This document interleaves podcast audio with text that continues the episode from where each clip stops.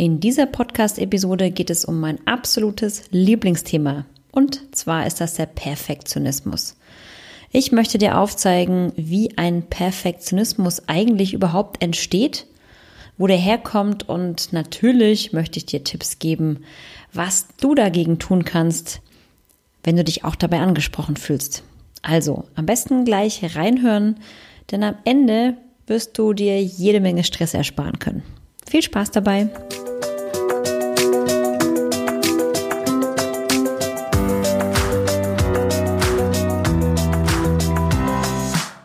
Herzlich willkommen zum Anti-Stress-Podcast für Working Moms, dem Podcast für mehr Gelassenheit im Alltag. Ich bin Dunja Schenk, Expertin für Effizienz und hier bekommst du von mir Tipps und Impulse für deine täglichen Herausforderungen als Working Mom. Viel Freude beim Zuhören.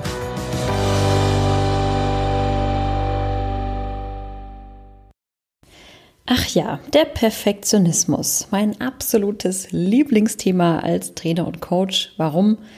Weil es so viele Menschen betrifft. Ich gebe ja sehr, sehr viele Seminare zum Thema Zeitmanagement oder auch Stressmanagement und da kommen wir immer wieder auf einen der größten Zeitfresser oder auch Stressauslöser zu sprechen und das ist einfach der Perfektionismus. Perfektionismus, was ist das? Was heißt das? Perfektionist ist man, wenn man Details liebt, wenn man sich auch gerne in den Details verliebt, wenn man gerne alles 150 Prozent perfekt machen möchte, bevor man etwas abschließt. Ja, also wenn man wirklich ganz viel Zeit reinsteckt, um sich, ja, um die Details zu kümmern, um wirklich alles 150 Prozent auszuführen und ja, ein Ergebnis zu erzeugen, was eigentlich gar nicht gefragt ist. Warum ist das mein Lieblingsthema? Ganz einfach, weil ich auch ein Perfektionist war. Perfektionist, ähm, ja, wie wird man das?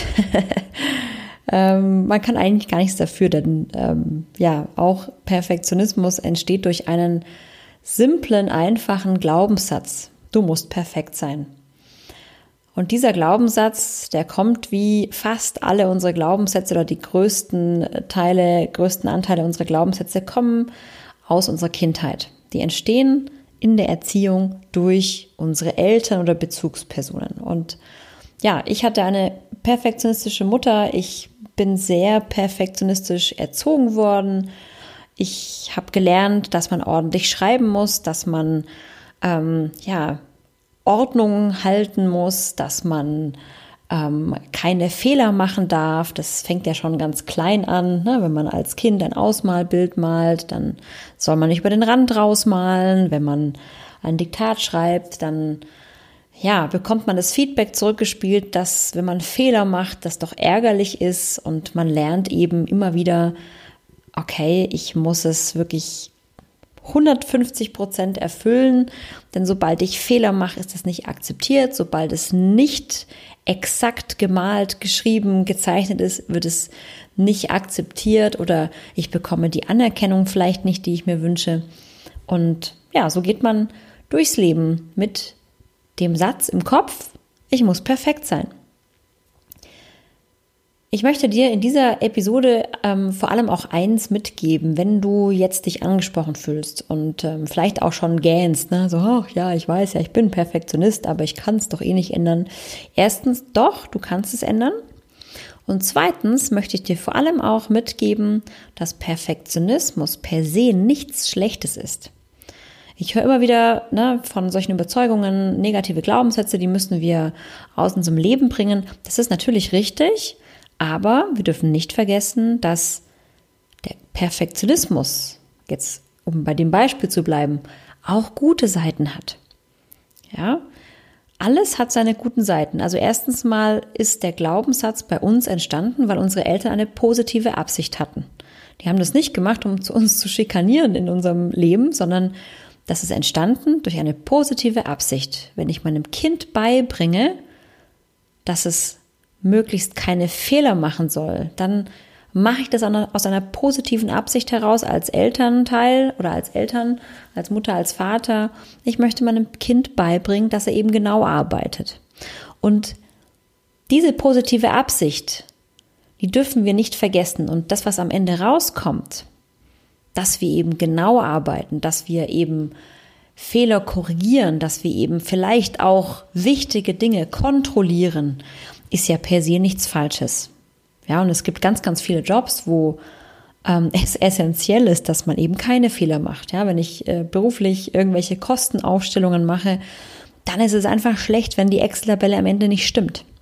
Ja, also Punkt eins: Perfektionismus ist per se erstmal nicht komplett schlecht. Aber, und jetzt kommt es natürlich ein Aber, natürlich kann es Stress verursachen, denn Perfektionisten sind überall perfektionistisch, auch da, wo es gar nicht verlangt ist.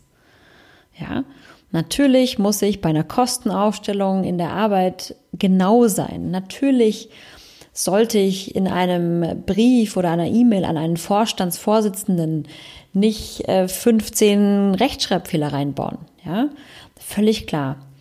Die Frage ist aber, wo hört mein gesunder Perfektionismus auf und wo fängt der ungesunde Perfektionismus an? Wenn ich alles fünf bis zehnmal kontrolliere, bevor ich etwas verschicke, beispielsweise eine E-Mail oder sowas, dann ist das nicht mehr sinnvoll.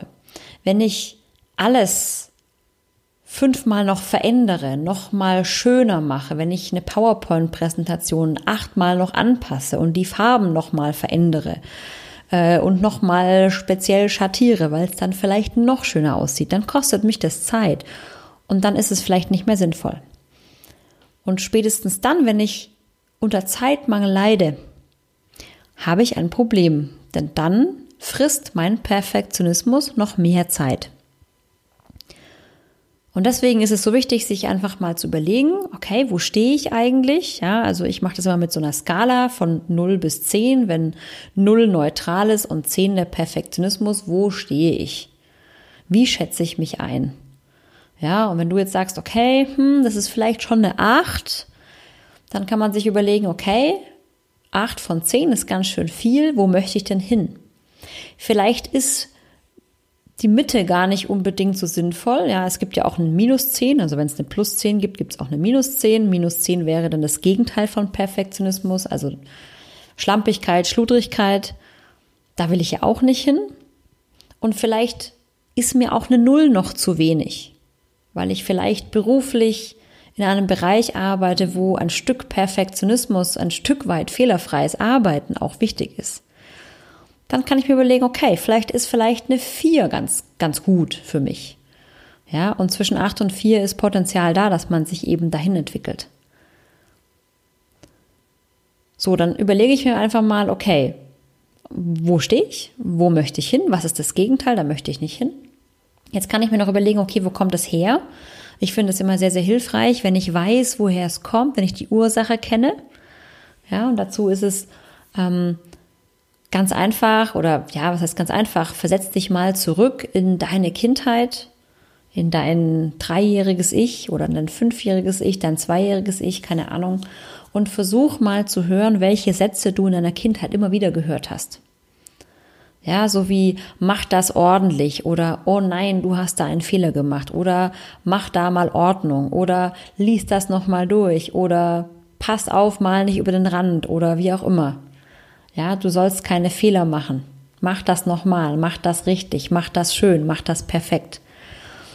Überleg mal, was da für Sätze kamen, ja, in welcher Form auch immer, wahrscheinlich auch anders, anders lautend und überleg dir, von wem es kommt. Meistens ist es eine Person, die einen ähm, dahingehend ähm, meistens prägt und versetzt dich nochmal in die Lage der Person. Also bei mir war es meine Mutter, die mich so geprägt hat und versucht da nochmal Frieden zu schließen. Ja, die Person hat es nicht gemacht, um dir zu schaden, sondern aus einem positiven Grund, aus einer positiven Absicht heraus.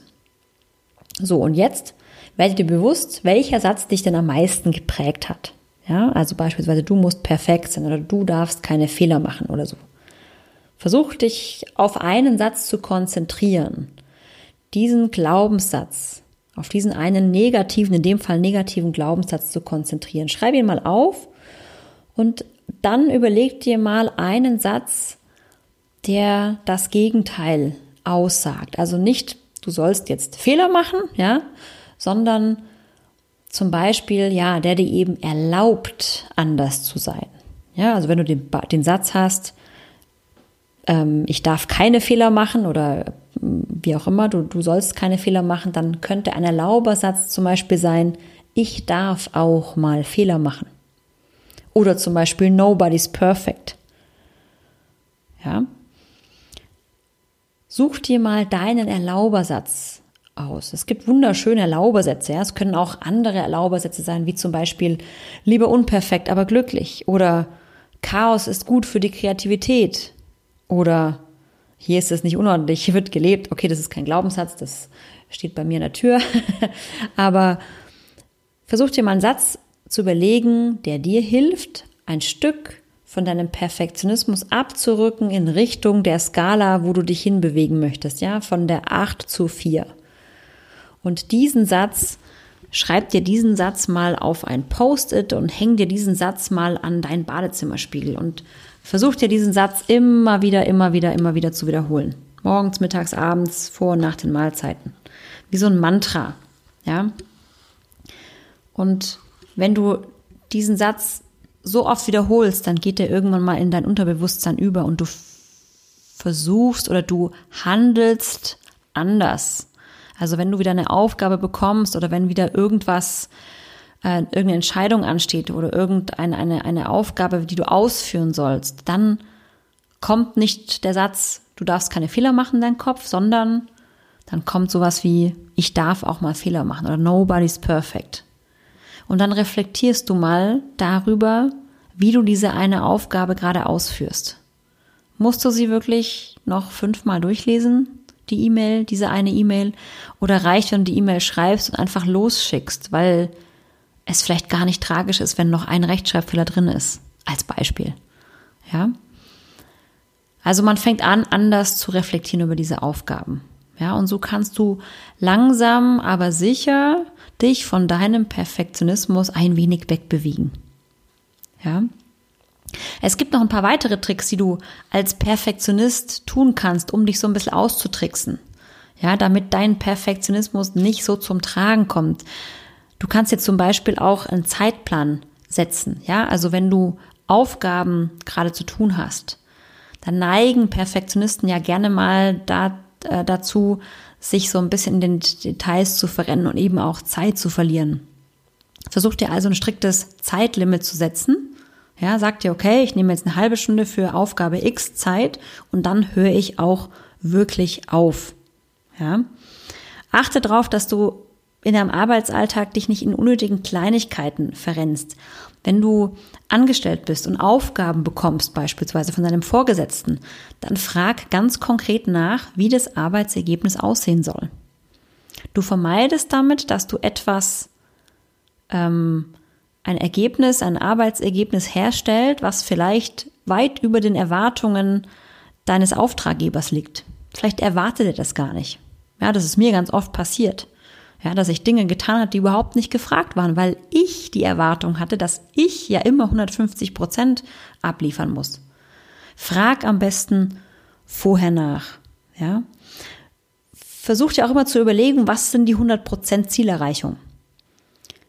Perfektionisten haben ja im Kopf 150 Prozent. Das ist ja Perfektionismus, über das Ziel hinausschießen.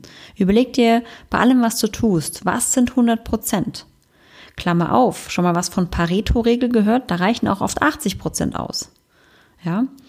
Ähm, also versuch da dir bewusst zu werden, was ist das Maximum, was du erreichen kannst bei einem Ziel oder was du erreichen solltest. Und dann, wenn du dieses erreicht hast, dann hör auf und mach nicht noch weiter. Ja. Wenn du Fehler machst, fokussier dich nicht auf die Fehler. Ähm, Fehler machen ist menschlich. Das ist für Perfektionisten auch schwer zu ertragen. Perfektionisten machen nicht gerne Fehler, aber versuch dich nicht in diese Fehler reinzusteigen und an diesen Fehlern aufzuhalten. Das ist kein Weltuntergang. Ja? Jeder darf Fehler machen. Fehler machen ist menschlich. Und es ist noch keiner gekündigt worden, weil irgendwo ein kleiner Fehler passiert ist. Ja? Also wegen kleinen Fehlern geschieht kein Weltuntergang.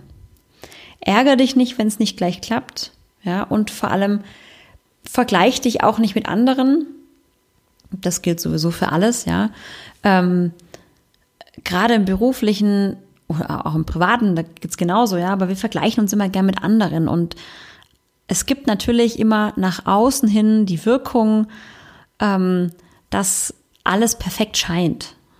Ja, also wenn du, weiß nicht, aktiv auf Social Media bist und ähm, auf Instagram immer anderen Working Moms folgt und du denkst dir, wow, die posten immer Bilder, das alles super organisiert und super strukturiert und die Kinder sehen toll aus, die Wohnung ist aufgeräumt, dann denk dran, das ist Social Media, das ist nur das, was nach außen passiert. Ja, auch im Bekannten- und Verwandtenkreis oder in der Nachbarschaft. Du siehst immer nur das, was nach außen sichtbar ist, aber du siehst nicht das Innen. Und die wenigsten Menschen sind so ehrlich, dass sie auch nach außen hin auch mal zeigen, dass Dinge nicht gut laufen. Ja, man möchte nach außen immer, immer gut, gut scheinen. Aber vergleich dich nicht mit anderen, sondern denk daran, dass du nur das, ein Bruchteil davon siehst. Die Spitze des Eisbergs siehst du. Ja. Ich kann dir nur eins raten, wenn du perfektionistisch veranlagt bist, wenn das dein Thema ist, tu was, Du kannst es verändern, wenn du es möchtest. Und du kannst vor allem ganz, ganz viel Stress vermeiden, denn Perfektionismus ist für viele wirklich ein ganz, ganz großer Stressfaktor. Und diesen Stressfaktor, der kommt von innen. Dafür kann keiner was im Außen, ja. Da bist du ganz allein verantwortlich und deswegen finde ich es auch so unglaublich wichtig, aber auch so unglaublich toll, dass es von innen kommt, dass wir was verändern können. Denn dafür sind wir selber verantwortlich und wir können was tun. Ja, wir können selbst wirksam sein. Und es lohnt sich wirklich daran, was zu tun. Ich spreche aus eigener Erfahrung. Ich bin wahnsinnig froh, dass mein Perfektionismus nicht mehr mein ganzes Leben einnimmt. Ja, in vielen Bereichen zeigt er sich nicht mehr so stark. Er ist noch da und es ist auch völlig in Ordnung. In manchen Bereichen möchte ich ihn auch haben im beruflichen Bereich möchte ich einfach gewisse Dinge auch wirklich korrekt machen. Ja, das ist mein Anspruch. Aber es gibt auch ganz viele Bereiche, wo es für mich nicht mehr wahnsinnig wichtig ist und wo ich mich auch nicht stressen lasse und wo ich auch mal, Achtung, neuer Erlaubersatz, fünfe gerade sein lassen kann. Und das ist ganz, ganz wichtig. Ja. Also versuch einfach mal zu überlegen, wo behindert dich dein Glaubenssatz, dein Perfektionismus? Ja, auch im Privaten muss die Wohnung immer aufgeräumt sein, muss immer alles picobello sein. Nein, muss es nicht.